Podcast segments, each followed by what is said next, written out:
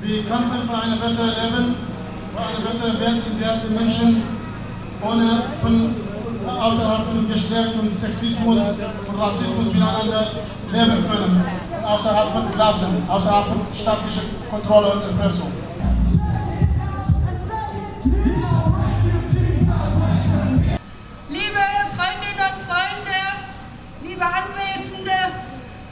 Es ist toll, dass ihr noch im Regen ausharrt hier und hoffe, wir kommen dann auch bis zum Schluss unserer heutigen Demo. In der Welt sind heute mehr als 65 Millionen Flüchtlinge. Das muss man sich wirklich mal vergegenwärtigen und die Zahl wird in Zukunft steigen. Die wenigsten dieser Flüchtlinge schaffen es tatsächlich in die Länder des Nordens, kommen in Europa, in Nordamerika und natürlich auch in der BRD an.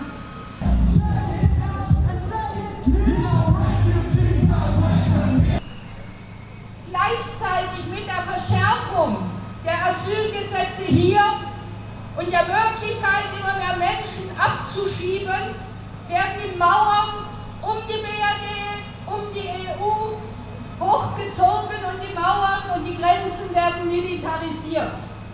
Das Grenzregime soll perfektioniert werden. Die Grenze soll vorgelagert werden, zwischenzeitlich südlich der Sahara, nördlich von Mali, läuft die Grenze der EU, wenn es nach den EU-Herrschenden geht. Und das ist das absolute Undenken. Das bedeutet, die Menschen sollen dort bereits abgehalten werden, ihre Länder zu verlassen. Und in diesem Zusammenhang scheut man sich ja auch nicht mit Diktatoren aller Couleur zusammenzuarbeiten.